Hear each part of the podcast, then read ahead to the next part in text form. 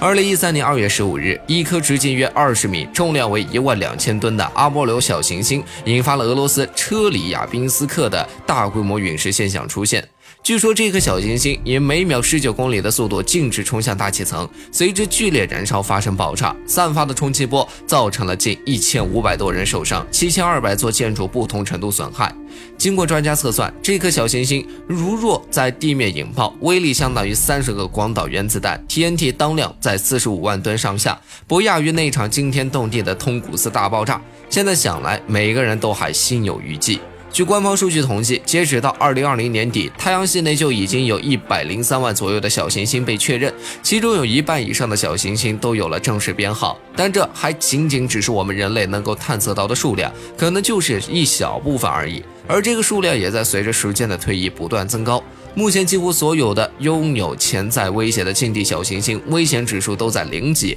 偶尔有几个不安分的，也就只能达到一级。别以为以此担保就能高枕无忧了，就算有千分之一的概率，我们也得必须做到未雨绸缪，防患于未然。面对小行星撞击地球的危险，估计很多人想的都是利用现代科技进行拦截，这也确实是最容易联想到的，也是目前最有效的一种方法。